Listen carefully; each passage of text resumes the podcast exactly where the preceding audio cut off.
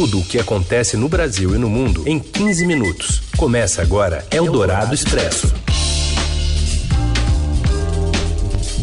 Olá, seja muito bem-vindo, bem-vinda. Começa aqui uma nova edição do Eldorado Expresso, atualizando e reunindo as informações mais importantes do dia, bem na hora do seu almoço. E com calorão em São Paulo, estamos ao vivo no FM 107,3 da Eldorado, já já também em formato de podcast. Assim que acabar, vira podcast e você ouve em qualquer plataforma digital de áudio. Eu sou a Carolina Ercolim, hoje comigo de volta o Raíssen Abac para apresentar para vocês os destaques da edição deste 8 de setembro de 2020. As escolas podem reabrir para aulas de reforço em 20% das cidades paulistas a partir de hoje, mas um estudo internacional aponta mais dificuldades para a educação por causa da pandemia no Brasil. O governo federal planeja manter os militares em ações de preservação da Amazônia até o fim de 2022. E ainda a expectativa de reabertura das salas de cinema e as verbas dos vereadores paulistanos para apoiar festas, eventos e torneios. É o Dourado Expresso. Tudo o que acontece no Brasil e no mundo em 15 minutos. As escolas públicas e privadas do estado de São Paulo podem reabrir a partir desta terça-feira para aulas de reforço, tutoria e atividades esportivas.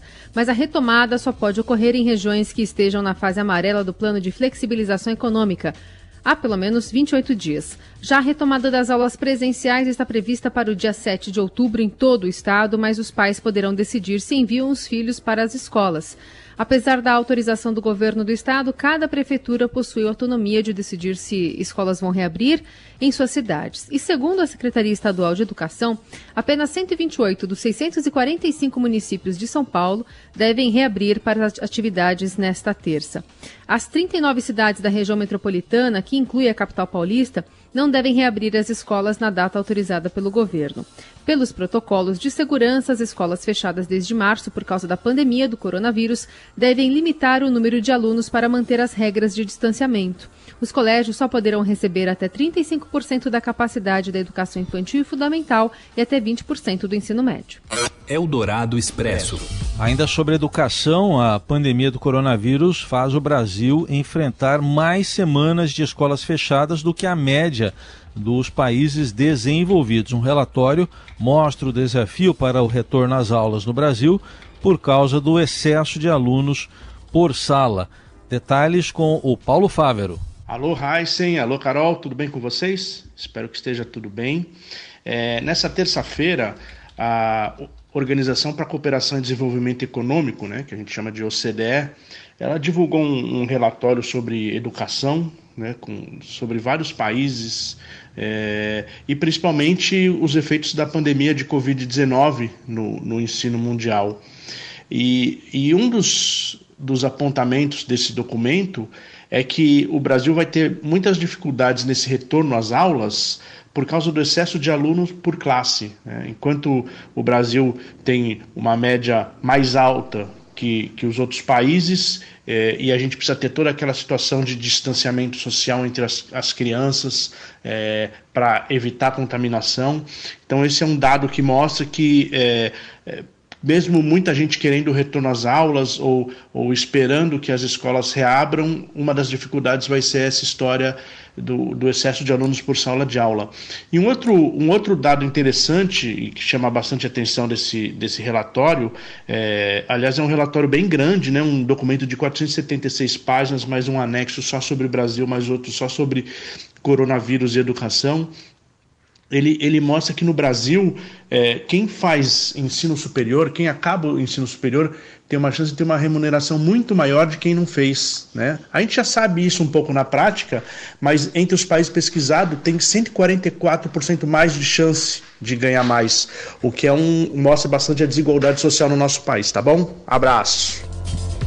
E esse documento da OCDE defende ainda esforços para garantir que a crise não aumente as desigualdades na educação que foram reveladas em muitos países durante a pandemia. A situação brasileira pode ser ainda pior, já que o relatório traz dados apurados até junho, quando o Brasil já havia passado 16 semanas com escolas fechadas, enquanto a média dos países da OCDE e parceiros era de 14 semanas. Eldorado Expresso. Na Eldorado, retomada verde. Governo quer os militares em ações de preservação da Amazônia até o final de 2022. Matheus Vargas conta pra gente o motivo. Boa tarde, Carol e Heisen. O governo Jair Bolsonaro planeja manter até o fim de 2022 as Forças Armadas na linha de frente do combate às queimadas e ao desmatamento ilegal na Amazônia. A ideia é estender as ações de garantia da lei e da ordem, realizadas em 2019 e nesse ano na região, chamadas de Operação Verde Brasil 1 e 2. Vale lembrar que esse tipo de ação, a GLO, deveria ser pontual e com um prazo definido para acabar, e não se tornar corriqueira. A estratégia está registrada em metas do Conselho Nacional da Amazônia Legal, enviadas no fim de agosto pelo vice-presidente Hamilton Mourão ao ministro da Economia Paulo Guedes. O documento prevê ainda adotar linhas de ação com custo mais baixo para manter os militares na Amazônia, mas não detalha qual seria esse valor. Também não há uma solicitação de recursos ou de estimativa de valores à equipe econômica. As discussões do Conselho ocorrem no momento em que o Brasil é pressionado para reduzir queimadas e desmatamento na região. Há ainda uma disputa no governo entre o ministro do Meio Ambiente, Ricardo Salles, e a ala militar por recursos para ações naquela área. No fim do mês passado, o ministro Salles chegou a ameaçar paralisar atividades na Amazônia por falta de verba. Mesmo com ações das Forças Armadas na região desde o ano passado, o Brasil encerrou o mês de agosto com o segundo pior resultado de queimadas na Amazônia. A presença dos militares em ações desse tipo também está sob questionamento no Supremo Tribunal Federal. A ministra Carmen Lúcia, inclusive, pediu na última semana para até cinco dias que o presidente Jair Bolsonaro e o ministro da Defesa, Fernando Azevedo Silva, informem sobre operações que estão sendo feitas na fronteira, em terras indígenas e em unidades de conservação nos estados da Amazônia Legal. No sábado, o ministro Augusto Heleno, do Gabinete de Segurança Institucional, questionou o despacho de Carmen Lúcia. Os ofícios do Conselho ainda mostram vontade do governo de reestruturar órgãos estratégicos para a preservação do meio ambiente, como o IBAMA, o ICMBio, o INCRA e a FUNAI. O vice-presidente Hamilton Mourão ainda aponta ah, o interesse em reativar o Fundo Amazônia e financiamento internacional para ações na região. O Brasil perdeu os repasses da Alemanha e da Noruega para esse fundo ano passado, por divergências no governo sobre como gerir esses recursos. Em evento no Palácio do Planalto há uma semana, o presidente Jair Bolsonaro minimizou o apoio externo. Ele disse que se um dia o país precisar de recursos de fora, irá aceitá-los, mas será de países que tenham exatamente os mesmos ideais nossos, de democracia e liberdade. O presidente, no ano passado, por diversas vezes, disse que nem era preciso receber apoio externo para a Amazônia. E ele ainda afirmou que alguns países da Europa queriam, na verdade, comprar a região e criar uma espécie de território internacional, tirar, em resumo, das mãos do Brasil o domínio daquela área. Eldorado Expresso. As doações de máscaras e álcool em gel para as eleições devem ficar isentas de ICMS, imposto estadual. De Brasília, ainda mais informações com Rafael Moraes Moura o conselho que reúne os secretários de Fazenda de todos os estados do Distrito Federal deu aval para que as doações destinadas às eleições de 2020 fiquem isentas de ICMS. ICMS que é o imposto sobre operações relativas à circulação de mercadorias.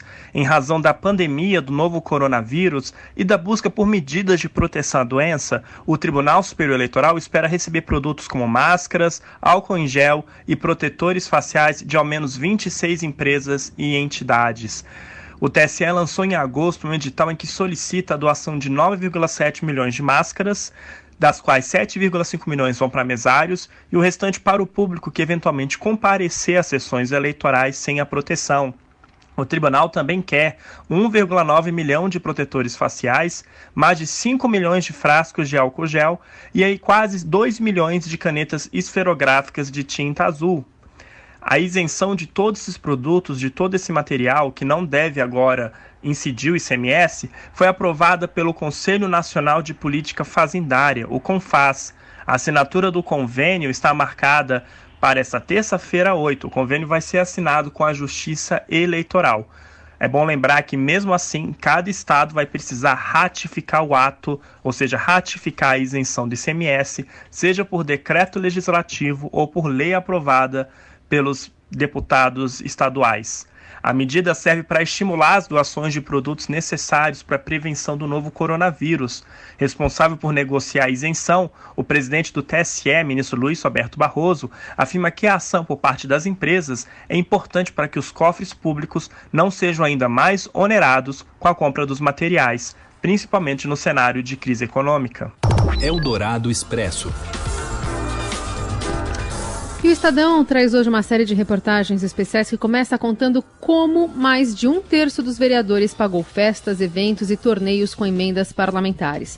Quem detalha o assunto para a gente conta mais sobre a série especial é repórter Bruno Ribeiro. Oi, Bruno. Eu estou aqui para falar de uma reportagem especial que o Estadão começa a publicar hoje sobre as emendas parlamentares na cidade de São Paulo. É, em ano de eleição, a gente foi atrás de como os vereadores gastaram a cota dele das emendas aqui no município e como a prefeitura fez os pagamentos para as empresas é, indicadas pelos vereadores. Essa é uma reportagem especial em quatro capítulos. Nesse primeiro capítulo, a gente começa mostrando é, que o principal destino das emendas parlamentares foi para shows é, shows, eventos culturais, eventos esportivos, é, campeonatos, né?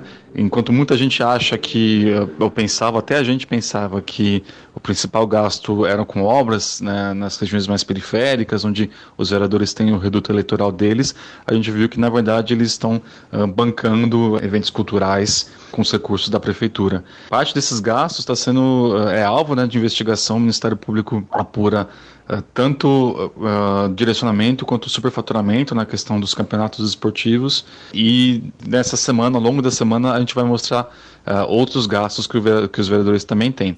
É, no site do Estadão, quem quiser, quem tiver interesse, pode entrar lá e ver como cada vereador gastou as emendas ao longo desse mandato, de 2017 até 2019.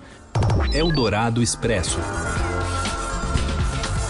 O presidente Jair Bolsonaro fez um pronunciamento ontem em rede nacional e disse que tem um compromisso com a Constituição, com a preservação da soberania, com a democracia e com a liberdade. O pronunciamento sobre o Dia da Independência foi gravado no Palácio da Alvorada, residência oficial, e durou cerca de três minutos. Só que nesse pronunciamento, apesar de falar de liberdade, o presidente também exaltou aí o golpe de 1964, afirmando que nos anos 60 milhões de brasileiros, nas palavras dele, foram às ruas contra um país tomado pela radicalização ideológica, greves, desordem social e corrupção generalizada. Vamos ouvir um trecho aí do pronunciamento do presidente. Nos anos 60, quando a sombra do comunismo nos ameaçou, milhões de brasileiros identificados com os anseios nacionais de preservação das instituições democráticas foram às ruas contra um país tomado pela radicalização ideológica, greves, desordem social e corrupção generalizada o sangue dos brasileiros sempre foi derramado por liberdade. Em 1964, houve um golpe militar no Brasil. Durante a ditadura, que foi de 64 a 1985, o Congresso Nacional teve um período em que foi fechado, não houve eleição direta para presidente da República, para governador também durante um período. A imprensa sofreu censura e opositores do governo foram presos, torturados e até mortos. Eldorado Expresso. E a gente também traz notícia do presidente Bolsonaro, que afirmou hoje ter pedido ao ministro Tarcísio de Freitas, de Infraestrutura, para analisar a isenção de pedágio para motociclistas nos novos contratos de concessão de rodovias. A medida que deve encarecer a tarifa cobrada de carros e caminhões foi defendida pelo presidente em conversa com apoiadores na saída do Palácio da Alvorada. Em julho, Bolsonaro já havia anunciado a intenção de zerar o pedágio para motocicletas, também em conversa com apoiadores. E, na ocasião, ele havia feito um passeio de moto após testar o negativo para o novo coronavírus e por fim ao isolamento de 15 dias. Com, uh, como o broadcast Estadão mostrou, contudo, para bancar essa isenção para os motociclistas, o pedágio subiria em média 5% para outros motoristas, de acordo com cálculos da Associação Brasileira de Concessionárias de Rodovias. Seu dinheiro em ação. Os destaques da Bolsa. Com as informações do Ricardo Gozzi. Oi, Ricardo, boa tarde. Boa tarde, Heisen, tudo bem? Tudo bem, vamos começar a falar sobre as bolsas americanas, o que está acontecendo com elas e que influencia a Bovespa também. Pois é, assim, o Ibovespa voltou do feriado prolongado com, numa queda acentuada em mais um pregão em que os temores relacionados à velocidade da retomada da atividade econômica global e a uma correção é, em andamento nos preços dos ativos inibem o apetite por risco. Uh, o recuo hoje no Ibovespa se acentuou depois da abertura em Nova York, mas a Bolsa Brasileira se acomodou dentro de uma faixa dos 100 mil pontos, com uma desaceleração da queda nos mercados norte-americanos de ações. Em Wall Street, os principais índices dão continuidade ao declínio observado na semana passada, em meio a uma aparente correção nos preços das ações do setor de tecnologia. Para a gente ter uma ideia da intensidade dessa correção, as cinco maiores empresas do mundo, no caso a Apple, a Amazon, Microsoft, Google e Facebook, perderam quase 400 bilhões de dólares em valor de mercado em apenas cinco dias. Como é que a queda do petróleo também está afetando algumas ações nessa terça? Então, Carol, as, a, a, queda do petróleo está afetando principalmente as ações ligadas a commodities. Elas começaram sob pressão né, da, dessa queda nos preços é, do barril do petróleo nos mercados internacionais, por causa de temores quanto a um possível novo avanço da pandemia sobre os Estados Unidos. É, os papéis do setor financeiro também estão caindo e na direção oposta, é, sobem as ações do setor de telefonia, depois de a Oi ter confirmado a TIM, a Claro e a Vivo como principais proponentes da compra de sua rede móvel, e os papéis da Rapvida também operam é, descolados dessa tendência de queda, depois de a operadora de saúde ter anunciado um pacote bilionário de aquisições. Uh, o dólar sobe ante a maior parte das moedas hoje por causa dessa forte aversão ao risco nos mercados internacionais. E agora há pouco o Ibovespa caía cerca de 1% e o dólar subia 1,5% na faixa dos R$ 5,35. Bom, a gente continua acompanhando e mais tarde, no fechamento do dia, tudo lá no seudinheiro.com. Obrigado. Até amanhã. Até amanhã. Você ouve Eldorado Expresso. De volta com o Dourado Expresso, as notícias mais importantes eh, desta terça-feira. O Conselho Nacional do Ministério Público decidiu, por nove votos a um, punir o procurador da República Deltan Dallagnol por postagens em rede social em que ele se posicionou contra a eleição do senador Renan Calheiros para a presidência do Senado em 2019. A penalidade de censura é a segunda mais grave aplicada pelo Conselho. Ele atrasa a ela atrasa a progressão na carreira e serve de agravante em outros processos no conselho. Os procuradores também podem ser punidos com advertência, suspensão, demissão ou cassação da aposentadoria. A ação foi apresentada por Renan Calheiros, que alegou interferência de Dallagnol na disputa pela presidência no Senado. Eldorado Expresso.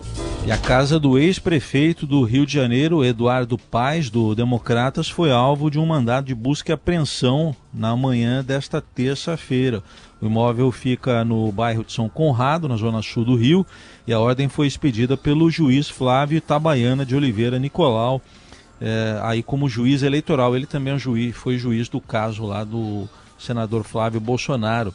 E Itabaiana também aceitou uma denúncia do Ministério Público do Rio de Janeiro e, tomou, e tornou Eduardo Paes réu pelos crimes de corrupção, falsidade ideológica eleitoral e lavagem de dinheiro. A Procuradoria-Geral do município do Rio afirma ter, encontrado elementos indicativos de que valores oriundos de, dos cofres públicos do município teriam sido desviados. E a defesa de Eduardo Paes se pronunciou há pouco, dizendo que às vésperas das eleições para a Prefeitura do Rio, Eduardo Paes deve até ser candidato, é, ele está indignado que tenha sido alvo de uma ação de busca e apreensão numa tentativa clara de interferência no processo eleitoral, diz a defesa, da mesma forma que ocorreu em 2018 nas eleições para o governo do estado. A defesa complementa a nota, sequer teve acesso aos termos da denúncia e assim que tiver detalhes do processo irá se pronunciar. Eldorado Expresso. Jovens da base viram solução no Campeonato Brasileiro em ano conturbado. Apito para Robson Morelli.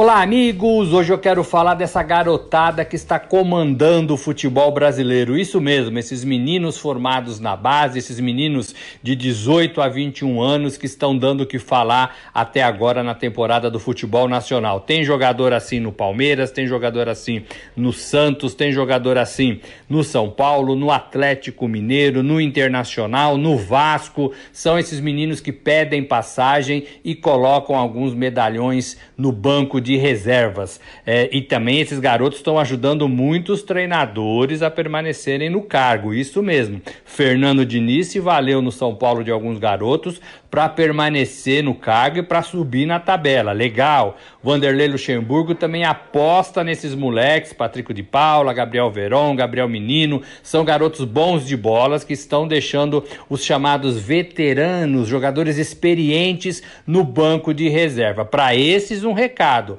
Essa molecada quer jogar, essa molecada não tem medo de nada, essa molecada é boa de bola e essa molecada tem uma carreira para construir. Esses veteranos que já construíram a carreira, tem contratos longos, tem contratos milionários. Esses jogadores precisam provar um pouquinho mais, precisam tirar o chinelinho e precisam fazer por merecer a titularidade nesses times grandes. Então tá aí o recado. Essa molecada pede passagem, essa molecada tem ajudado os times a vencer. Esses times que eu falei estão todos na parte de cima da tabela, então os resultados estão aparecendo e eles estão ganhando espaço e assim deve continuar até o final da temporada. É isso, gente. Falei, um abraço a todos, valeu. Eldorado Expresso.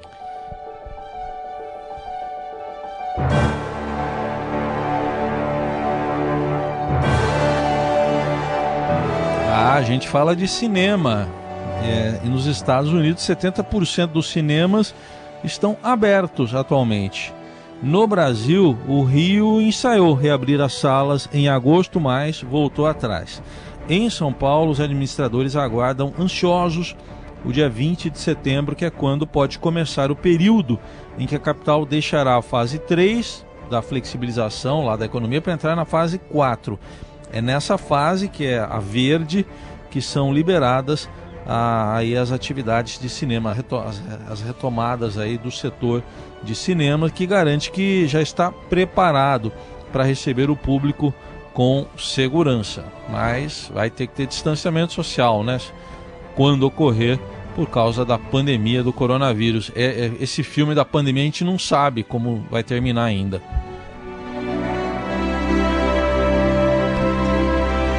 Mas vamos aguardar, né, as próximas partes desse longa metragem, né, que começou como um curta e a gente está vendo que ele vai demorar ainda para acabar.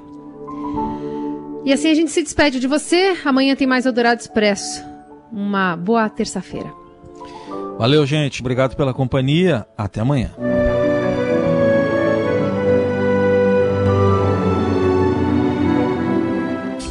Você ouviu Eldorado Expresso tudo o que acontece no Brasil e no mundo em 15 minutos.